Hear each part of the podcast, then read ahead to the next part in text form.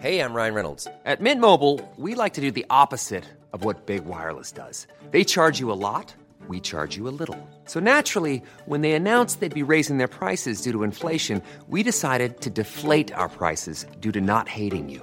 That's right. We're cutting the price of Mint Unlimited from $30 a month to just $15 a month. Give it a try at mintmobile.com slash switch. $45 upfront for three months plus taxes and fees. Promo rate for new customers for limited time. Unlimited more than 40 gigabytes per month. Slows. Full terms at mintmobile.com. Chers auditeurs, Dear listeners, bonjour. welcome to Comme d'Archi Podcast Season 5 Saison 5, dans le monde fascinant des architectes. and in the architectural projects. Je suis Anne-Charlotte Deponte, passionnée d'architecture et docteur des universités en histoire de l'archi. I am one of the spokespersons of Anne Charlotte, who is a PhD in architecture history. Merci Thank you d'être avec moi aujourd'hui. to be with us today. Et And maintenant, now, lundi en français, place au talent. and Wednesday, let's talk projects. In English, of course. Bienvenue dans Comme d'Archi. Chers auditeurs, ravis de vous retrouver aujourd'hui en compagnie d'Alice Barrois. Bonjour Alice. Bonjour. Bienvenue dans Comme d'Archi. Vous êtes architecte et à la tête de l'antenne française de la très grande agence londonienne Grimshaw. Débutons d'emblée par un aparté introductif qui peut paraître hors champ, mais qui in fine ne l'est pas tant que ça. Aimez-vous les plaisirs de la table? Quels sont vos mets préférés? Avez-vous un souvenir gustatif à nous raconter? Et puis nous entrons dans une période où l'on prépare Noël. Quelles envies auriez-vous pour ce réveillon 2023 Alors effectivement, j'aime euh, j'aime beaucoup les plaisirs de la table. Euh, moi, mes, plus grands souvenirs gustatifs, c'est euh, c'est plutôt le jardin, le rapport au jardin et à la nature. On avait, euh, quand j'ai grandi, j'ai grandi euh, en campagne. Mes parents avaient un jardin on produisait beaucoup nos légumes et nos fruits. Et j'avais cette euh, fâcheuse habitude d'aller euh, manger euh, les légumes directement sur les plantes, ce qui agaçait parfois un peu mes parents. Mais donc j'ai une attirance parfois pour certains légumes crus. Donc j'avais tendance à aller choper les haricots verts crus assez tôt et manger toutes les framboises. Et aujourd'hui encore, j'ai j'ai parfois des envies effectivement de choses très fraîches comme ça. Euh, et même en hiver, j'aime bien pouvoir retrouver euh, cette question de, de légumes frais, euh, qui soient juste cuits ou saisis ou juste à la vapeur, assez simple. Donc euh, c'est plein de saveurs, mais avec beaucoup de simplicité. Vous avez répondu à toutes les questions en une, sauf Noël. Noël en général, euh, c'est toujours assez simple. J'aime bien garder des choses basiques. Euh, ça peut être, ça peut être juste un très bon plat de pâtes. Ça peut être juste un très bon fromage avec un bon morceau de pain. Euh, L'essentiel, c'est surtout d'être, euh, je pense, en famille avec ses proches. Donc c'est surtout ça qui nous, qui nous importe entre nous. Bon. Alors, on va parler maintenant de vous et de l'agence Grimshaw, qui a été fondée en 1980 à Londres par Sir Nicholas Grimshaw. La pratique s'ancre sur des principes d'analyse et d'exploration. Aujourd'hui implantée aux quatre coins du monde, l'agence répond aux enjeux d'une grande variété de projets en mobilisant son expertise et son agilité et en la mettant au service, je cite, d'une architecture pérenne, sensible, qui suscite la joie et génère une valeur ajoutée pour le client comme pour l'usager. Mais commençons par le début. Quel est votre parcours? Quelle a été votre jeunesse, même si vous l'avez un tout petit peu évoqué Où s'est ancrée votre envie d'architecture et quelles ont été vos études Euh, L'architecture, elle est, elle est venue par plusieurs biais. Donc, comme je vous l'expliquais juste avant, j'ai grandi assez proche de la nature, mais j'ai aussi grandi dans un contexte où euh, assez proche de l'artisanat, au final. Donc, c'est, euh, c'est à la fois dans le quotidien de ce qu'on fabrique, ce qu'on crée, ce qu'on a besoin autour de nous. Mais c'est aussi rapidement à l'adolescence, j'ai fait partie des chantiers Rempart, qui est une association de rénovation du patrimoine, auquel j'ai participé vers mes 14-15 ans au début. Donc, je faisais ça quasiment tous les étés.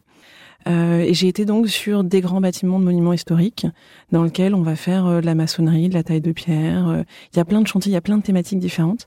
Donc j'ai fait ça assez tôt, puis au fur et à mesure, je me suis formée avec eux. J'ai fait quelques stages de taille de pierre et j'ai envie de glisser vers la forge, le travail du métal. Et tout ça, ça m'a amené vers une relation au bâtiment, à ce qui nous entoure, de, À la matière. à la matière. Effectivement, c'est très ancré dans cette question de matière et comment on la transforme pour fabriquer tout ce qui nous entoure autour de nous.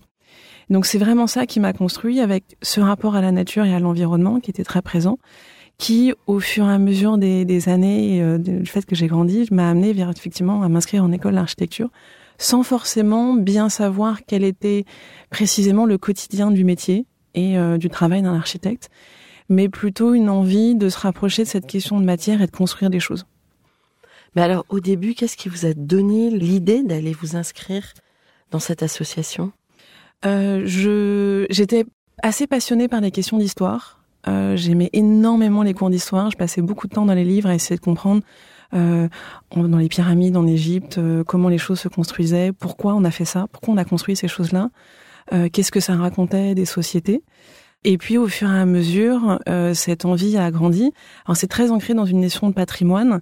Et avec les écoles, avec l'école d'architecture et les études, ça a évolué vers une compréhension du monde qui nous entoure tel que le monde il est aujourd'hui. Et vos parents étaient dans la partie ou pas du tout? Pas du tout. Euh, j'ai euh, un papa qui était plutôt euh, côté technique. Euh, et donc je pense que c'est là où devient euh, cette question d'artisanat, plutôt la question de comment les choses fonctionnent, de l'ingénierie. Et donc c'est ça qui m'a nourri. J'ai vraiment abordé l'architecture par la notion technique. Et après j'ai découvert aussi toute la notion poétique, qui je pense est plutôt le côté de ma maman, qui avait plus littéraire comme personne, qui m'a fait ouvrir sur d'autres d'autres choses. D'accord. Alors, vous êtes euh, passé par Marne-la-Vallée? Oui, je suis passée, je me suis inscrite à l'école de Marne-la-Vallée. Ce qui m'a attiré euh, dans l'école de, Marne, c'est ce rapport entre euh, la ville, la construction et l'architecture contemporaine. Il y a effectivement un, rapport dans cette école entre la grande échelle urbaine, puisque par ailleurs il y a un dessin urbain, donc effectivement ça, ça forme les, les futurs urbanistes de demain, mais aussi la question de la matière, puisque c'est une école qui est en lien avec l'école des ponts et chaussées. Euh, j'ai pas fait le double cursus complet, mais j'ai effectivement souhaité avoir une, une, formation qui mêlait cette dimension à la fois technique et urbaine. Donc vous avez choisi votre école Ouais, tout à fait. Alors vous êtes sorti de l'école, et alors? Euh, Alors avant même de sortir de l'école, j'ai travaillé en France dans une petite agence pour une architecte qui fait beaucoup de logements et de bâtiments euh, d'enseignement, plutôt primaire, collège, lycée. Qui se situe euh, dans Paris. C'est l'atelier Isabelle Biro. Mmh. Et j'y ai travaillé euh, les étés en parallèle de mes études, donc, euh, donc cumulé à peu près un peu plus de deux ans. j'ai participé après à toutes les phases de projet, du concours jusqu'au pro. Et ça m'a permis vraiment de découvrir avant mon diplôme le travail en agence, ce que ça implique dans le quotidien, ce qu'on fait, que c'est quoi, à comment on développe vraiment les projets au quotidien.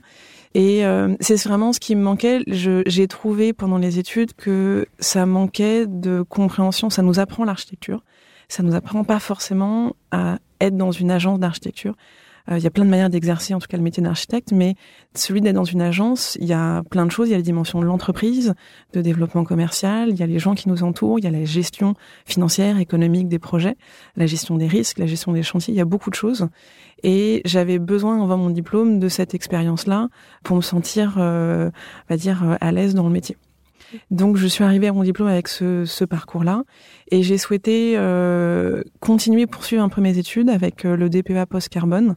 Euh, c'est là le, toute l'approche nature environnementale qui est revenue et qui, euh, je trouvais, manquait à la fois dans le quotidien, euh, au travail à l'agence et dans les études, de cette approche environnementale et de comment on transforme nos manières de concevoir pour qu'elles soient plus adaptées aux questions de demain. Euh, donc je me suis lancée dans cette formation qui est un an de recherche et d'études. Donc on retourne, on refait des maths, on refait de la thermodynamique. C'était où ça? Euh, C'est entre l'école de Marne-la-Vallée et les Ponts et Chaussées. Donc c'est un, mhm. un, cursus mélangé et sur lequel on applique à des projets de recherche qui sont commissionnés par des maîtrises d'ouvrage publics ou privés. Euh, un travail d'études qui permet de mettre en pratique toutes les compétences euh, techniques euh, qu'on reçoit. Et de là, donc ça m'a donné envie euh, d'aller voir un peu plus loin ailleurs. Et c'est là qu'effectivement j'ai postulé chez Grimshaw et euh, j'ai démarré à l'agence à Londres. Mais vous étiez bilingue? Pas forcément. Euh, j'ai appris l'anglais en regardant beaucoup de séries et des films. et puis le meilleur moyen d'apprendre une langue pour des gens qui, comme moi, n'étaient pas à l'aise avec les cours de langue à l'école, c'est d'aller dans un pays, l'immersion complète. Euh, d'habiter avec euh, que des Anglais, des gens étrangers, et de travailler en anglais, et on n'a pas le choix, et on finit par apprendre. Alors, euh, chers architectes, jeunes architectes, vous voyez, on peut regarder des séries et faire ce métier absorbant en même temps. Ça marche. alors, l'une de mes questions récurrentes dans Comme d'Archi est est-ce qu'aujourd'hui vous avez le sentiment d'avoir accompli ce que vous imaginiez à la sortie de l'école? Alors euh, oui et non. Euh, oui parce que j'avais des envies de projets euh, techniques, ambitieux, inspirants, et j'ai trouvé à l'agence chez Grimshaw beaucoup de réponses à ces questions-là, pas toutes. Ça en a ouvert, ça en ouvert plein d'autres questions. Et non parce que je pense que je n'avais pas, quand je suis sortie de l'école, conscience de, de l'ampleur de tout ce qu'il y a autour du métier d'architecte, de l'architecture du projet en lui-même. Euh, ça va du, du, facteur humain, de la gestion, à ce que je parlais tout à l'heure, la gestion économique des projets, des risques, de tout ce que ça implique. Et ça, effectivement, j'étais pas prête à ça, donc c'est une vraie découverte euh, au quotidien qui est, euh, qui est passionnante. Hmm. Alors, vous êtes depuis combien de temps chez Grimshaw? Ça va, je pense que ça fera dix ans l'année prochaine, si je me trompe pas dans mes calculs. Et donc à la tête de l'antenne française depuis? Euh, depuis, je suis revenu en France il y a plus de six ans maintenant. C'est avec votre retour que cette agence s'est créée? Ça, non, ça n'existait pas. Euh, moi, j'ai travaillé entre Londres et Melbourne. J'ai fait les deux studios. Et quand je suis revenue en, Angleterre, j'ai eu l'occasion de participer à un concours pour un projet en France qui était deux gares du Grand Paris Express sur la ligne 15 Est. Et l'opportunité s'est faite que j'ai pu gérer et participer euh, à ce concours dans le détail. J'ai accompagné mon directeur, l'un des partenaires de l'agence, qui ne parlait pas français euh, au quotidien, dans l'oral, etc., avec le, client. Et euh, on s'était mis d'accord que si on remportait le projet, je viendrais en France pour m'occuper et devenir chef de projet sur euh, sur l'une des gares. Et puis on a remporté le projet. Donc je suis revenue en France avec Grimshaw, ce qui est, ce qui permettait pour moi de, de combiner, de, de, revenir en France là où j'ai grandi, mais avec cette agence pour laquelle j'ai beaucoup d'affection et, euh, et d'exercer ce métier-là. Donc sur des gares du Grand Paris Express, on était euh, les premières années que sur euh, ce projet-là, puis l'agence ensuite a grossi en France, a trouvé d'autres opportunités, qui fait qu'aujourd'hui on est une quinzaine de personnes. Et Grimshaw, ça représente un effectif de? Au total, 650 personnes dans le monde. Mhm. Et l'agence de Londres est la plus importante? C'est la plus importante. Euh, effectivement, on est 200 ou 250 si je me trompe pas dans les chiffres. C'est bah, c'est là où Nick a fondé l'agence, Nicolas Grimshaw, qui est le fondateur, comme vous le rappelez au début. Euh, l'agence est ensuite exportée à la fois sur les États-Unis et l'Australie euh, début des années 2000 parce qu'il y a eu des opportunités de projet, un peu la même chose que ce qui s'est passé euh, en France euh, plus récemment un projet euh, de transport culturel assez ambitieux qui a nécessité une présence sur place. Et puis ensuite, voilà, ça a permis d'installer une, une, présence pérenne. Donc les bureaux New York et les bureaux australiens qui sont des grandes agences puisqu'on compte plus de 100 personnes dans chacun des studios et des plus petites entités qui se sont ouvertes dans les dix dernières années dans lesquelles on retrouve Paris, il y a Los Angeles, il y a Dubaï, il y a Auckland, il y a une présence en Chine. Mmh. Et alors, c'est intéressant parce qu'il y a 40 ans, effectivement, le côté international était très prégnant. Et euh, c'était bien de construire ailleurs. Ouais, ça permettait de, ça permettait de s'ouvrir, se poser d'autres questions et de parfois aussi de se remettre en question. On a tous, je pense, un peu les mêmes problématiques, surtout quand on parle de questions environnementales ou techniques, mais on les résout pas de la même manière selon les pays, euh, selon les cultures. Et cette dimension internationale, pour moi, et qui a eu l'occasion de travailler dans les différents studios, permet aussi parfois de prendre du recul par rapport à la manière dont on exerce et par rapport à des, questions et d'aller trouver d'autres manières de faire et euh, d'être toujours dans un esprit euh, euh, critique. C'est ça qui est intéressant, pas de se reposer sur on fait, on applique toujours la, la même chose de la même manière. Alors aujourd'hui, les frontières ont tendance à se refermer. Je ne sais pas comment vous le ressentez, mais les pays ont tendance à se replier sur eux-mêmes. Depuis 2020, euh, depuis le Covid, avec la crise climatique, la mondialisation est plutôt remise en question. Comment vous, vous appréhendez, euh, comment vous projetez par rapport à ce repli? C'est vrai que le, le Covid euh, a, a, donné cette sensation, en tout cas a donné envie, je pense, à beaucoup de gens, une majorité de gens, de, de se retrouver soi-même dans son confort, dans une espèce de petite bulle. Il y a vraiment cette recherche-là. Euh, je pense que ça a quelque chose de positif parce que on vit dans un monde qui va de plus en plus vite, où le progrès est associé à une notion d'accélération, de croissance permanente. Euh, on a l'impression que les choses s'arrêtent jamais. Et cette notion de, de vitesse, d'accélération, de croissance permanente, elle est, elle est pas bonne parce qu'elle, elle peut pas exister dans un monde naturel fini. Et donc, euh, forcément, je pense que cette notion de, de repli, elle peut aussi être associée à quelque chose. En tout cas, j'ai envie de le voir comme quelque chose de positif parce que ça rapporte à un moment donné, euh, ça ralentit un peu le temps. C'est un frein. C'est un frein. Et cette notion de ralentir le temps, elle n'est pas forcément négative, que ce soit sur les questions de durabilité ou de, euh, de confort pour chacun. Il est important de retrouver une simplicité, de ralentir un peu le temps pour comprendre ce qu'on fait, pourquoi on fait les choses et à quelle vitesse on va. La croissance permanente, elle n'a pas d'intérêt. Construire pour toujours construire, ça n'a pas d'intérêt. Il faut se poser les bonnes questions. Pourquoi on construit aujourd'hui? Est-ce qu'on a toujours besoin de construire euh, du neuf et de continuer à, à rajouter un peu plus de béton euh, sur euh, sur le sol Est-ce qu'il ne faut pas plutôt en enlever Comment on le fait. Et donc, la, je pense que la bonne manière pour réussir à, à trouver les bonnes réponses, c'est de prendre le temps de s'arrêter, deux minutes, un peu plus peut-être, et de réfléchir à cette notion de confort et à ce qu'on a besoin. Pourquoi on a besoin de s'arrêter? Pourquoi on a besoin de se repli? Et qu'est-ce qu'on définit par cette notion de confort? Vous vous disiez au début, euh, euh, l'agence, euh, dans la citation de l'agence, qu'on essaie de susciter la joie. Cette joie, elle est souvent euh, lié à cette notion de confort, comment l'humain se sent bien dans le milieu qui l'entoure aujourd'hui? Donc il faut se poser cette question, qu'est-ce qu'on a besoin pour se sentir bien? Vous voyagez moins à l'agence? Oui, forcément, on voyage moins. Je pense que c'est euh, un fait aujourd'hui. Le, le, Covid a eu ça de bon, c'est que ça a permis de se repositionner des questions sur comment on communique et de quelle manière.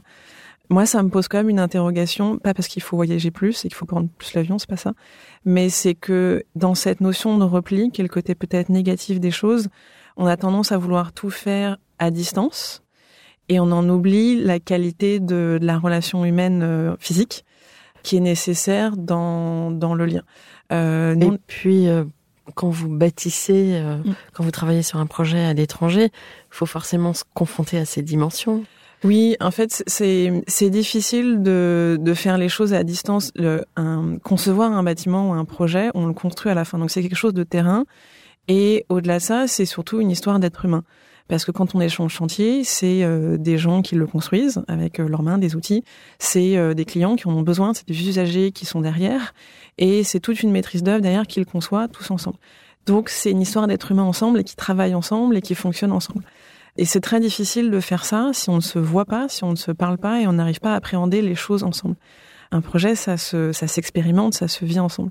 Donc dans la dans la distance euh, et le fait de faire les choses toujours très loin, on, on perd cette dimension-là notre présence en France et le fait qu'on on a, on a installé l'agence de manière pérenne en France et qu'aujourd'hui on a des projets et que ce n'est pas pertinent de les faire depuis l'étranger. Parce qu'il faut être là, il faut être à côté de nos maîtrises d'ouvrage, il faut être proche des utilisateurs, il faut être proche des villes et des contraintes qu'elles impliquent pour comprendre réellement ce qui se passe. Sinon ça marche pas. Hmm. Alors on va parler maintenant de l'histoire des projets de l'agence, si vous voulez bien. Ouais. Euh, Peut-être que vous pouvez parler de projets fondateur, emblématique, parce qu'il y en a beaucoup. Comme vous voulez, je vous laisse. Euh, euh je peux vous présenter un premier projet dans les projets emblématiques. Euh, si vous, les, si les gens tapent Grimshaw sur internet, vous trouverez quelques images avec un projet qui ressemble à des bulles de savon. Donc, on se demande souvent qu'est-ce que c'est d'un premier abord. C'est pas forcément très clair. Ça ressemble vraiment à des bulles de savon. Oui, euh, oui, au dôme géodésique de Buckminster Fuller.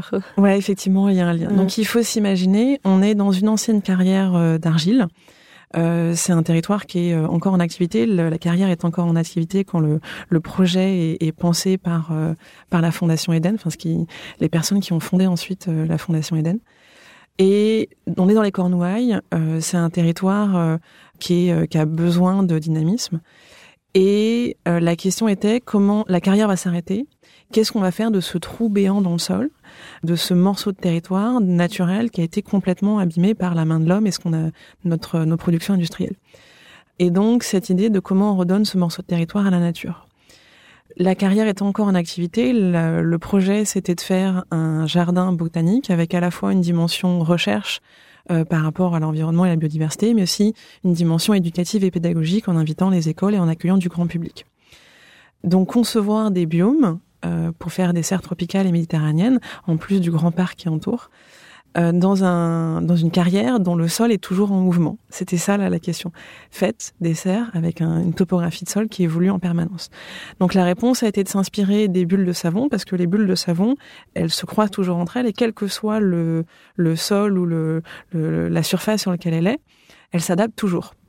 Et donc on peut trouver une solution technique, structurelle pour fabriquer ces bulles sans forcément attendre que le sol soit euh, ce qui devrait être à la fin. Stable. Mais c'est quand même un sacré défi parce qu'il y a des questions d'arrachement au vent. Ouais. Euh, le mouvement du sol, il faut comment Est-ce que ce sont des tiges qui vont très loin? Est-ce que après il y a forcément les fondations, donc euh, on travaille pour que le projet soit mmh. positionné dans le sol. Après la bulle en elle-même, elle est stable.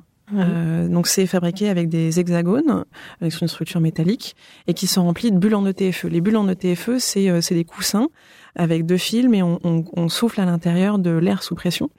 Et donc c'est quelque chose de très léger, beaucoup plus léger que le verre.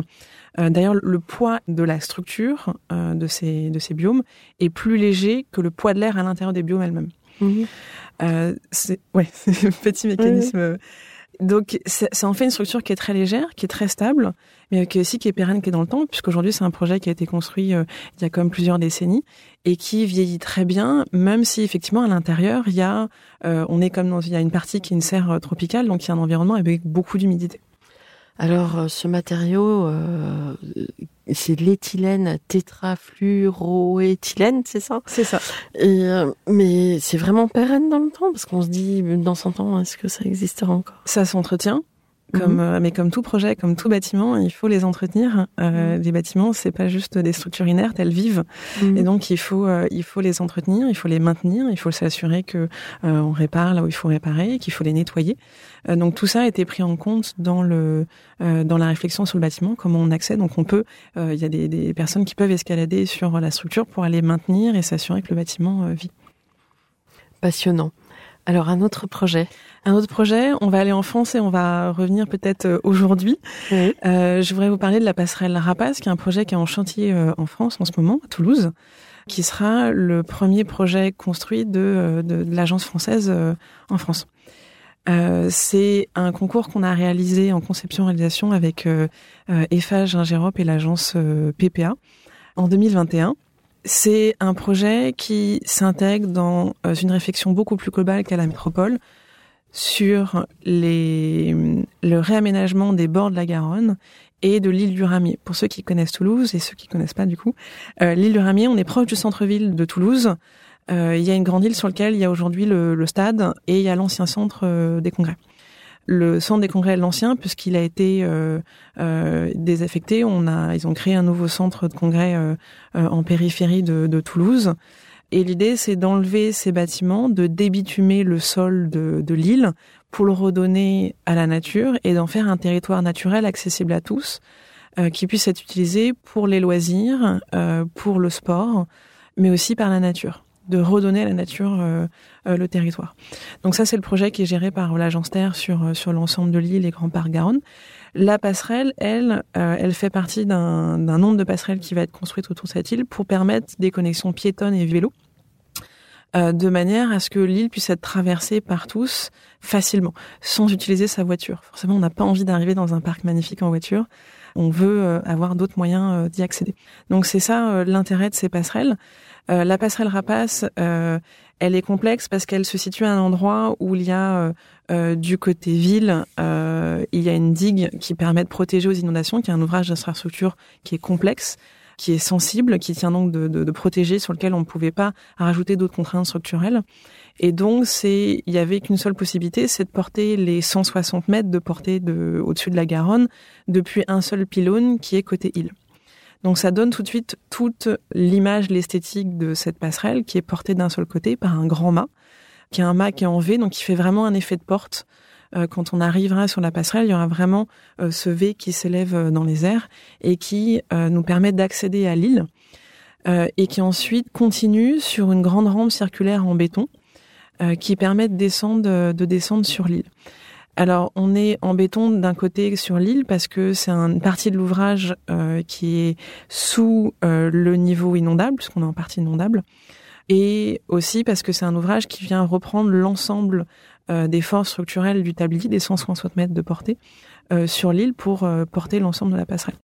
Le tablier, lui, qui est au-dessus de la Garonne, il est hors zone inondable, il est au-dessus du niveau des plus grandes crues. J'imagine qu'il se prolonge de l'autre côté sur la digue. En fait, il vient toucher vraiment la digue. On arrive vraiment à touche-touche pour toucher. Et, et vous le prolongez pas non, en fait, sur la digue, il y a un aménagement qui permet d'intégrer un escalier existant, qui permet d'étendre un petit peu sous forme de place. Mm. Euh, au niveau de la digue, il y a une grande piste cyclable euh, qui est partagée avec des piétons euh, tout le long de la digue. Donc, ça permet de reconnecter avec euh, le réseau vélo-piéton côté côté ville. Mm. Mais au niveau structurel, en fait, est-ce que ça vraiment ça s'accroche sur la aussi la rive de la digue? Ça vient, ça, ça, vient vraiment se poser. Ça se pose. Ça se pose. En fait, il y a un joint de dilatation qui permet effectivement de, de toucher, forcément de pouvoir y accéder, mais d'appliquer le moins de force possible sur le côté. c'est ça. Donc euh, tout se passe de l'autre côté, mais qui est en zone inondable. Et comment on va s'ancrer sur le sol. Sur le sol. Effectivement. Donc c'est un ouvrage en béton armé pour ces euh, éléments-là qui permet de résister au maximum à, à ces éléments euh, d'inondation et puis d'en faire un ouvrage qui vient vraiment se poser sur euh, sur le sol sur le sol de l'île avec le plus de légèreté possible. Donc on a réfléchi au nombre de massifs d'ancrage et de, de pylônes qui permettent de porter de cet ensemble structurel sans en limitant l'impact au sol et l'impact sur le territoire. Donc il y a cette grande rampe circulaire qui va permettre, qui sera vraiment dans les arbres. Donc il faut imaginer qu'on qu'on roule à vélo qu'on descend à pied, on est vraiment dans euh, dans les feuilles pour arriver jusque sur euh, sur le sol de l'île. C'est très léger en fait. C'est très léger. Euh, aujourd'hui, où le, le, projet est en construction, le pylône a été euh, récemment monté. Aujourd'hui, on commence à mettre, l'entreprise commence à mettre les, les morceaux de tablier au-dessus de, de, la Garonne. Euh, c'est un ouvrage qui est à la fois imposant parce que euh, techniquement très complexe, avec des mises en œuvre sur site euh, effectivement très compliquées, très ambitieuses, et en même temps qui a une simplicité dans la forme de l'ouvrage.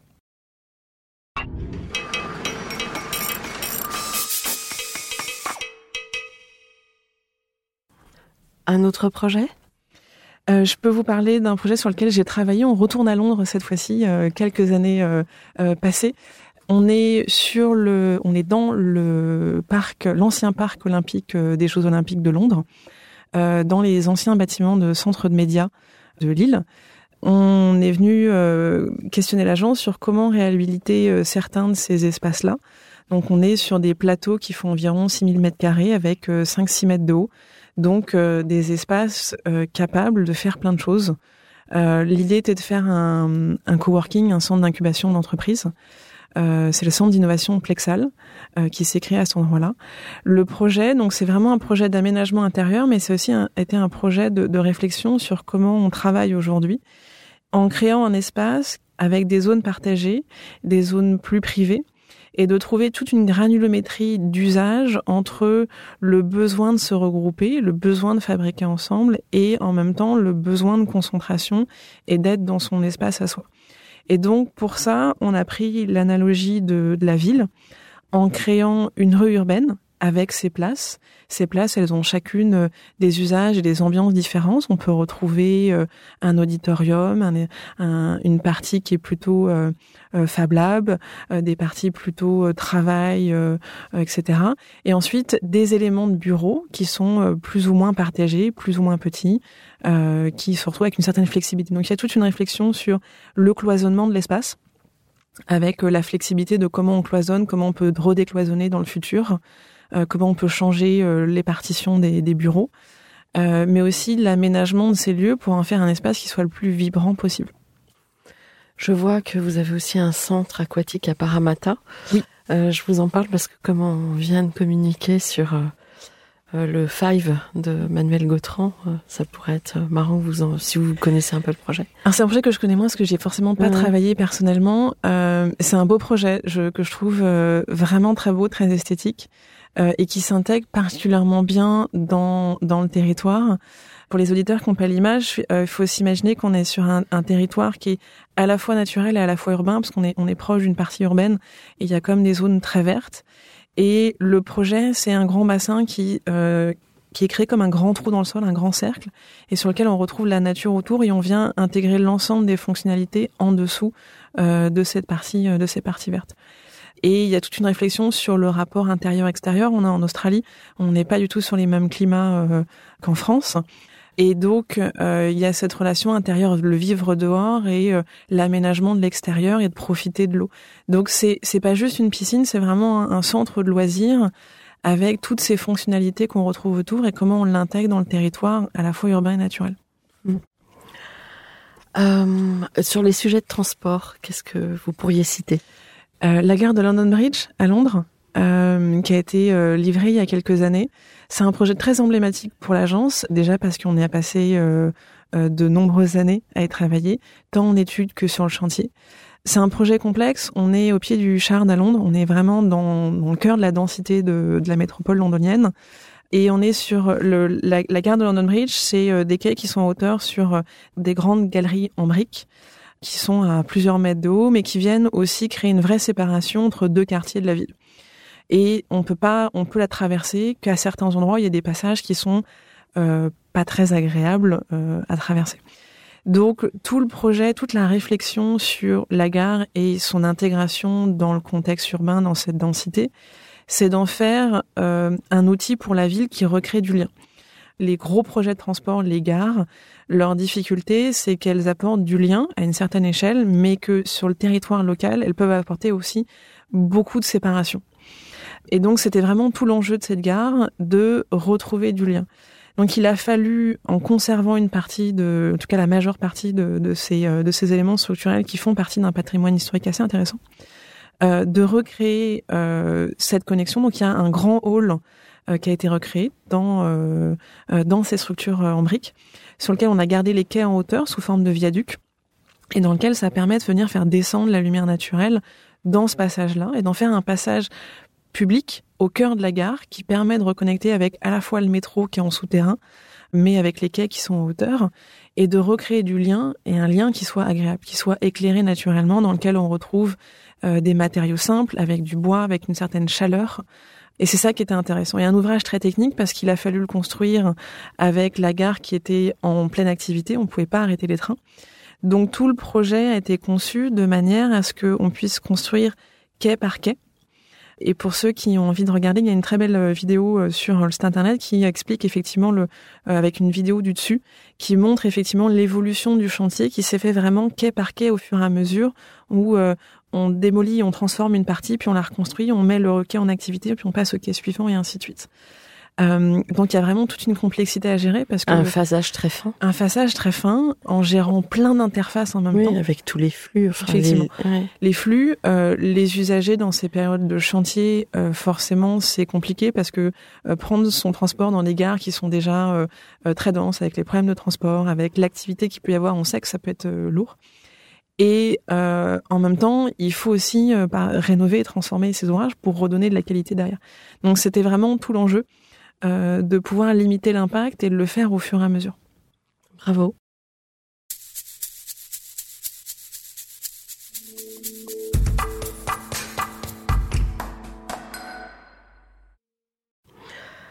Comment vous pourriez parler à nos auditeurs concernant le sujet des projets ex nihilo, c'est-à-dire euh, des projets euh, qui partent euh, peut-être pas d'une table rase parce que c'est pas vrai en fait.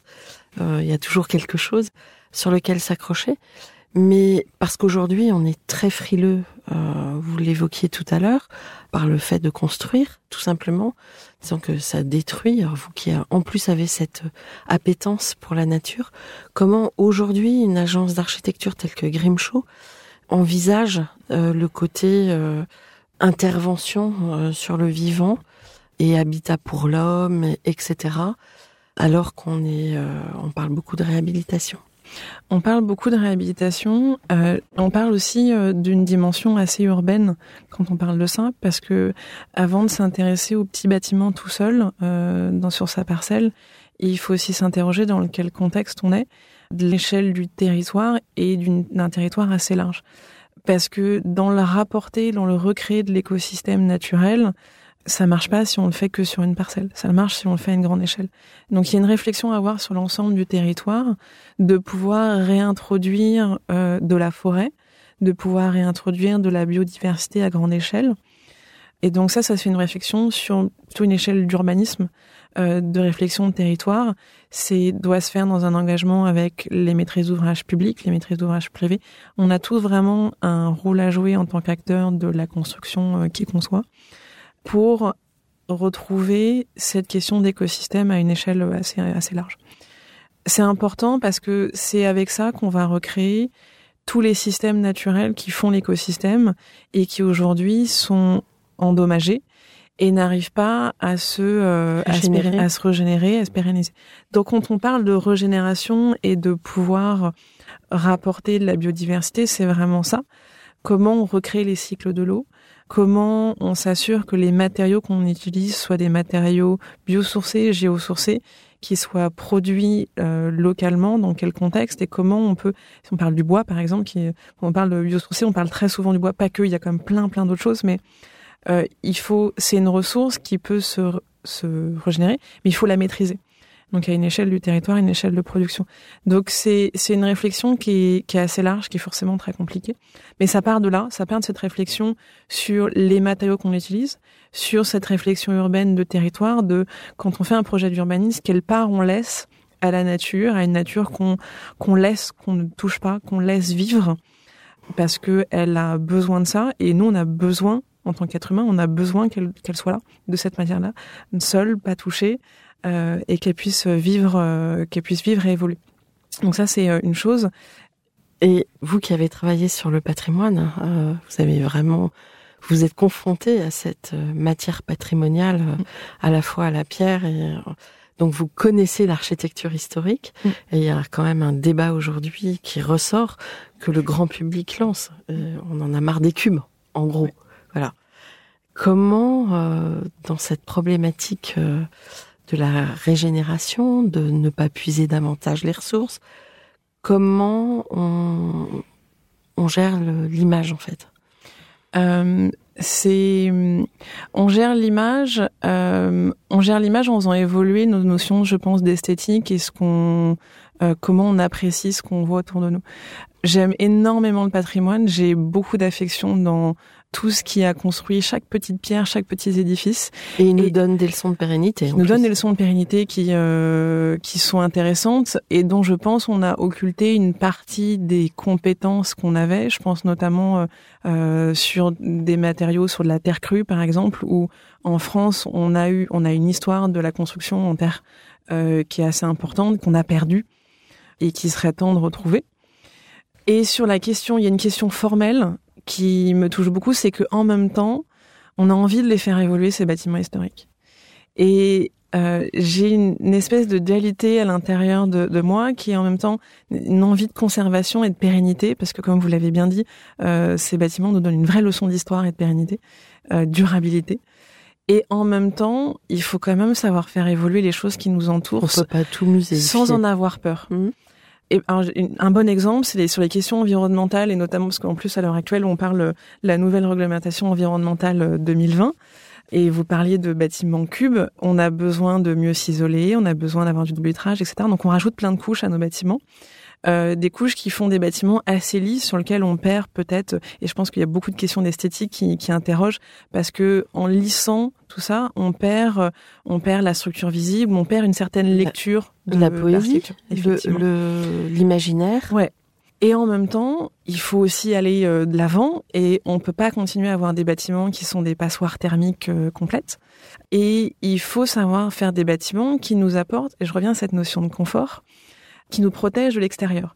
Et ça sera d'autant plus important demain que le changement climatique, et on l'a vu là ces dernières années, avec des épisodes météorologiques et climatiques plus compliqués, des sécheresses, des pluies, des tempêtes, des températures qui sont très chaudes, pas juste une journée, mais qui sont très chaudes pendant une semaine, deux semaines, et c'est ça deux, trois, cinq, six fois par an, et ça va aller euh, de pire en pire.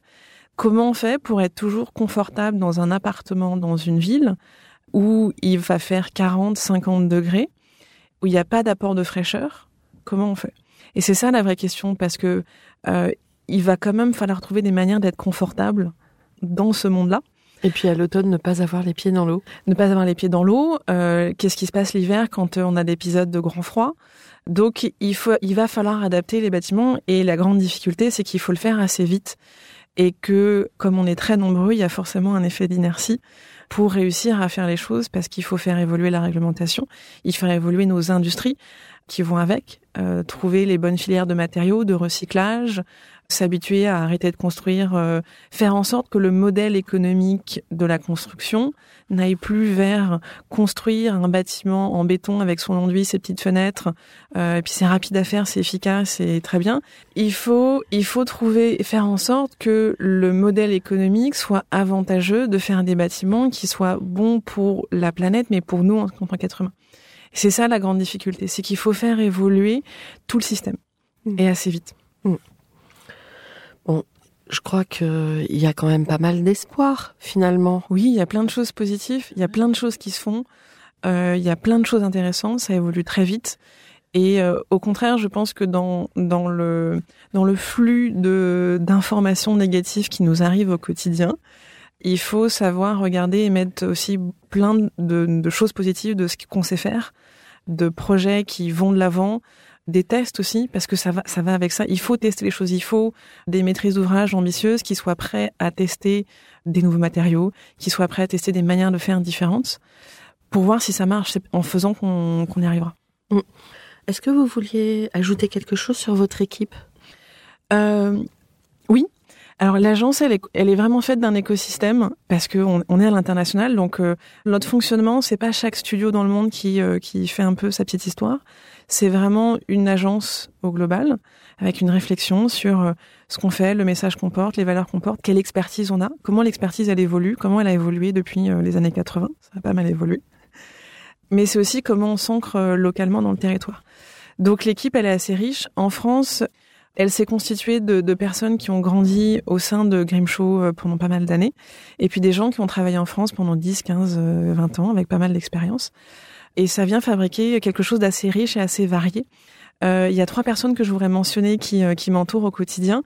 Il y a Hélène qui, a, qui est arrivée dès le début de l'agence à Paris, qui a une expérience euh, qui était très transport et aéroportuaire et qui a évolué vers une grande diversité, qui m'accompagne vraiment sur, je pense, tout ce que j'ai fait à l'agence depuis que je suis arrivée en, France, tant dans le développement commercial que les projets. Il y a Antoine qui, avec qui j'ai un parcours assez particulier puisque euh, c'est la personne avec qui je travaillais à euh, l'atelier Isabelle Biro il y a donc euh, bien plus de dix ans maintenant, qui lui était directeur de projet à l'époque, qui faisait beaucoup de choses à l'agence et moi c'était mes premiers stages et mes, mon premier job. Et donc on s'est retrouvés. Donc Antoine nous a nous a rejoint il y a quelques années et il apporte à l'agence toute son expertise chantier technique qui, qui amène une grande richesse. Et justement, dans toute cette réflexion, ce qu'on a échangé sur la question technique, le comment on fait les choses, il, il apporte cette partie-là de l'histoire. Et plus récemment, on a Héloïse qui nous a rejoint qui a une, une personnalité euh, plus ouverte, qui apporte une dimension commerciale assez intéressante à l'entreprise, avec une expertise dans d'autres secteurs, euh, notamment les, les, bureaux, avec euh, une richesse différente. Et ce que je trouve chouette dans cette équipe, avec toutes les personnes que j'ai pas mentionnées, c'est que chacun a des compétences à soi différentes. Et ce que j'aime bien, c'est trouver les compétences qui nous manqueraient à nous tous pour, et quand on va recruter, d'aller chercher les compétences manquantes. Et puis vous arrivez à travailler en équipe, il faut savoir le faire aussi ouais. et l'orchestrer. Et c'est la richesse, euh, c'est la richesse de nos métiers. C'est un métier euh, avec un facteur humain qui est très important. Les projets, ils se font, euh, ils se font forcément à plusieurs. Hmm. Oui, d'ailleurs, culturellement, on parlait des stars au moment où moi j'ai démarré. On parlait des grands noms de l'architecture. Petit à petit, les générations qui ont suivi ont renouvelé, ont pris des noms plus génériques, plus. Euh, enfin, c'est le nom d'agence qui devient star. C'est plus entre guillemets. Euh, Je pense que ça, a effectivement pas mal évolué avec les, les nouvelles générations qui, qui aujourd'hui sont présentes on cherche moins effectivement à se à personnifier avec euh, une personne, mais plutôt à avoir une réflexion sur euh, qu'est-ce que l'agence apporte de mm. manière générale. Euh, et c'était vraiment ce que ce que Nicolas Grimshaw voulait. Il a toujours voulu s'entourer et déléguer, transmettre. Il était visionnaire là-dessus. Oui, il, a vraiment cette notion de transmission. D'ailleurs, aujourd'hui, il a, il a créé une fondation dont l'objet est de transmettre et de parler d'art et d'architecture aux jeunes populations, y compris des populations défavorisées. et de rendre accessible cette notion d'art et d'architecture. Donc on est vraiment dans cette dimension de transmettre. Alors, quel éclairage justement donneriez-vous à tout à chacun pour appréhender ce monde euh, compliqué dans lequel nous vivons? Alors, ça paraît un peu présomptueux euh, comme question, mais euh, je pense que l'architecte a ce pouvoir de se projeter sur un temps long. Et quand il se lève le matin, il pense forcément à beaucoup de choses, en résilience ou en construction, pour encourager les gens qui nous écoutent, qui sont pas forcément du métier. Qu'est-ce que vous leur diriez? Ou les jeunes générations, les jeunes architectes, pour avoir envie de continuer? Il y a deux choses. Il y a cette euh, cette histoire de de ralentir et de simplicité que j'évoquais tout à l'heure, qui je pense est, essentielle pour avoir un, regard critique sur le monde qui nous entoure. Et ensuite, euh, c'est cette notion d'être curieux, parce que dans un monde où tout va vite, on oublie de regarder euh, ce qui se passe autour de nous. Et le monde, il est quand même vraiment incroyable. La nature qui nous entoure est vraiment incroyable. Et ça, je pense que quand on va trop vite et qu'on regarde moins, qu'on est moins curieux, on l'oublie. Et donc, être curieux, c'est euh, s'arrêter, regarder comment euh, comment cette lumière fonctionne, comment ce bâtiment est construit, comment l'eau arrive à tel endroit. Il pleut et la rue est inondée. comment comment ça se passe Donc, c'est une notion de curiosité sur ce qui nous entoure et ce qui fait le monde. Et à partir du moment où on a euh, euh, cette appétence et cette richesse à aller observer ça, il y a un côté un peu rassurant parce que, euh, enfin que je trouve moi rassurant, parce que il y a le côté émerveillement. Donc ça nous permet de se remettre petit humain dans un monde qui est beaucoup plus large avec un peu d'humilité. Et en même temps, ça permet de voir qu'il y a plein de choses à faire. Et donc c'est là où on retrouve, je pense, une dimension assez positive. Comment imaginez-vous le monde de demain? Alors, pour vous, et de manière plus globale, ou l'un ou l'autre comme vous voulez. Euh, c'est difficile. C'est une question qui est difficile parce qu'il y a il y a ma version du monde idéal et puis il y a vers là où le monde va et les, les angoisses qu'on peut avoir euh, sur, euh, je pense tout à, chacun, sur vers, vers où on va dans un monde qui évolue avec un changement climatique difficile qui peut apporter une grande source euh, d'angoisse. Et je pense que là, ce que vous disiez tout à l'heure sur le l'après Covid, avec cette envie de repli, euh, il y a plein de choses mélangées qui fait que c'est assez anxiogène. Donc, euh, dans ma vision, moi, du, du monde, du monde idéal et d'aller de l'avant, il y a une réflexion à avoir sur le territoire sur cette question de, de densité et de biodiversité. Euh, j'ai pas la bonne réponse et je sais pas c'est quoi la bonne réponse, mais j'ai envie de croire que le monde idéal, il trouvera un compromis quelque part, d'une certaine façon, sur comment la nature, elle retrouvera sa place partout. Euh, pas juste à la campagne, partout, c'est dans nos villes. Et comment on va l'intégrer dans nos usages du quotidien. Donc, euh, c'est euh, la question de l'agriculture, de ce qu'on mange, parce que le, tout ce qu'on mange vient de la nature. Comment ça s'est intégré dans nos, dans nos quotidiens? Euh, Comment ça s'intègre dans la ville? Comment ça s'intègre dans nos campagnes? Et avec ça, forcément, cette question de mobilité, parce que on bouge un peu partout.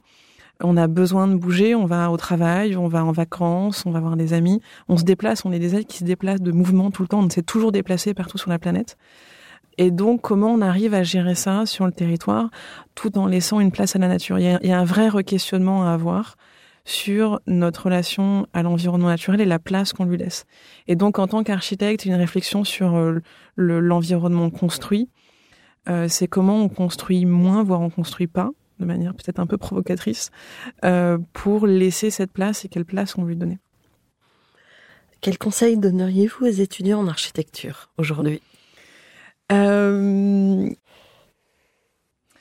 Alors, les conseils pour les étudiants en architecture, je pense qu'il faut, il y a, il y a plein de facettes au métier d'architecte, il y a plein de manières de l'exercer. Et je pense qu'il faut, il faut trouver à chacun un peu sa manière de le, de trouver l'équilibre. Euh, moi, je suis arrivée en, comme j'expliquais au début, vers l'architecture avec une approche très, euh, très technique, très, euh, on est là pour construire des choses.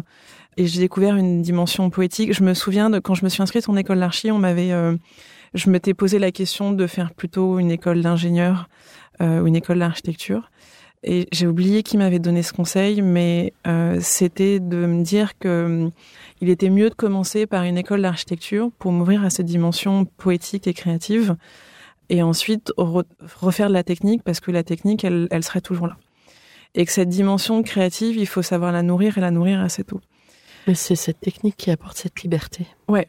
Et, je pense qu'il faut tout à chacun trouver l'équilibre entre euh, cette dimension poétique créative euh, et la dimension technique et de pas en oublier une. Si on est trop euh, créatif, on va on va complètement se décorréler du monde qui nous entoure et de ses réalités.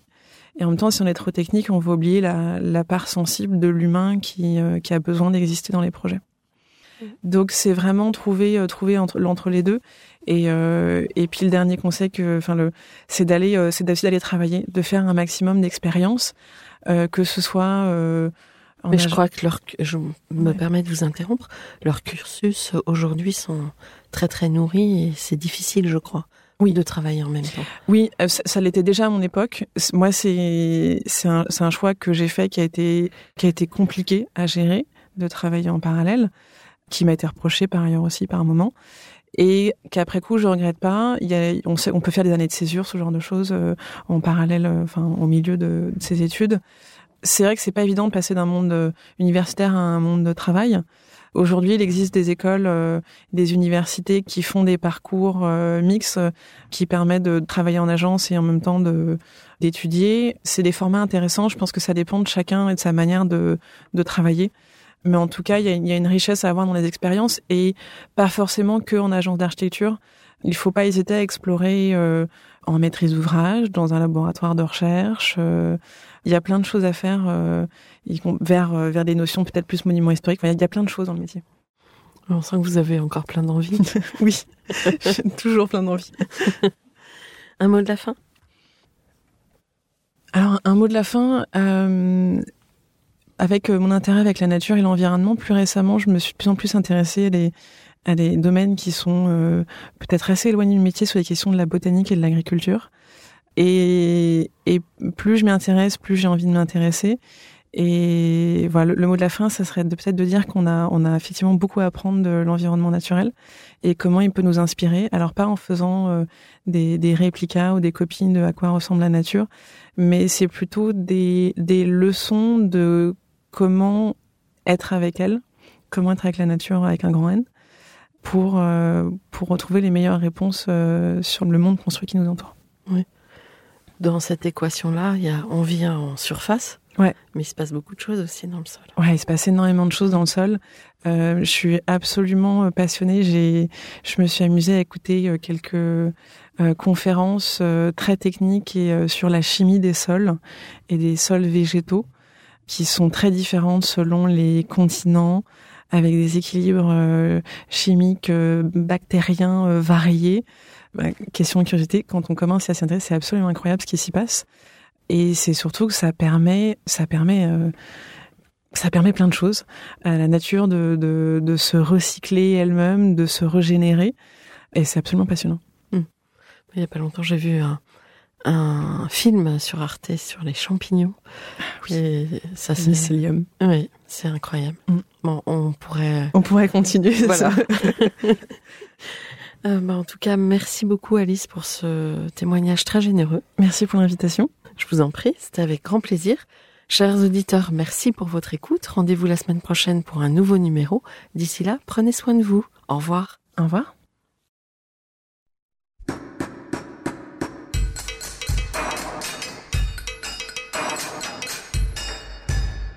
Chers auditeurs, merci pour votre écoute. Merci à Julien Rebourg qui nous accompagne sur la partie son. N'oubliez pas de retrouver nos sujets en avant-première sur Instagram à l'adresse at. Si vous aimez ce podcast, favorisez sa diffusion en lui donnant 5 étoiles sur Apple Podcast, plus un petit commentaire, ou sur votre plateforme de podcast favorite. Et surtout, abonnez-vous pour écouter tous nos épisodes gratuitement. À bientôt! Et d'ici là, prenez soin de vous.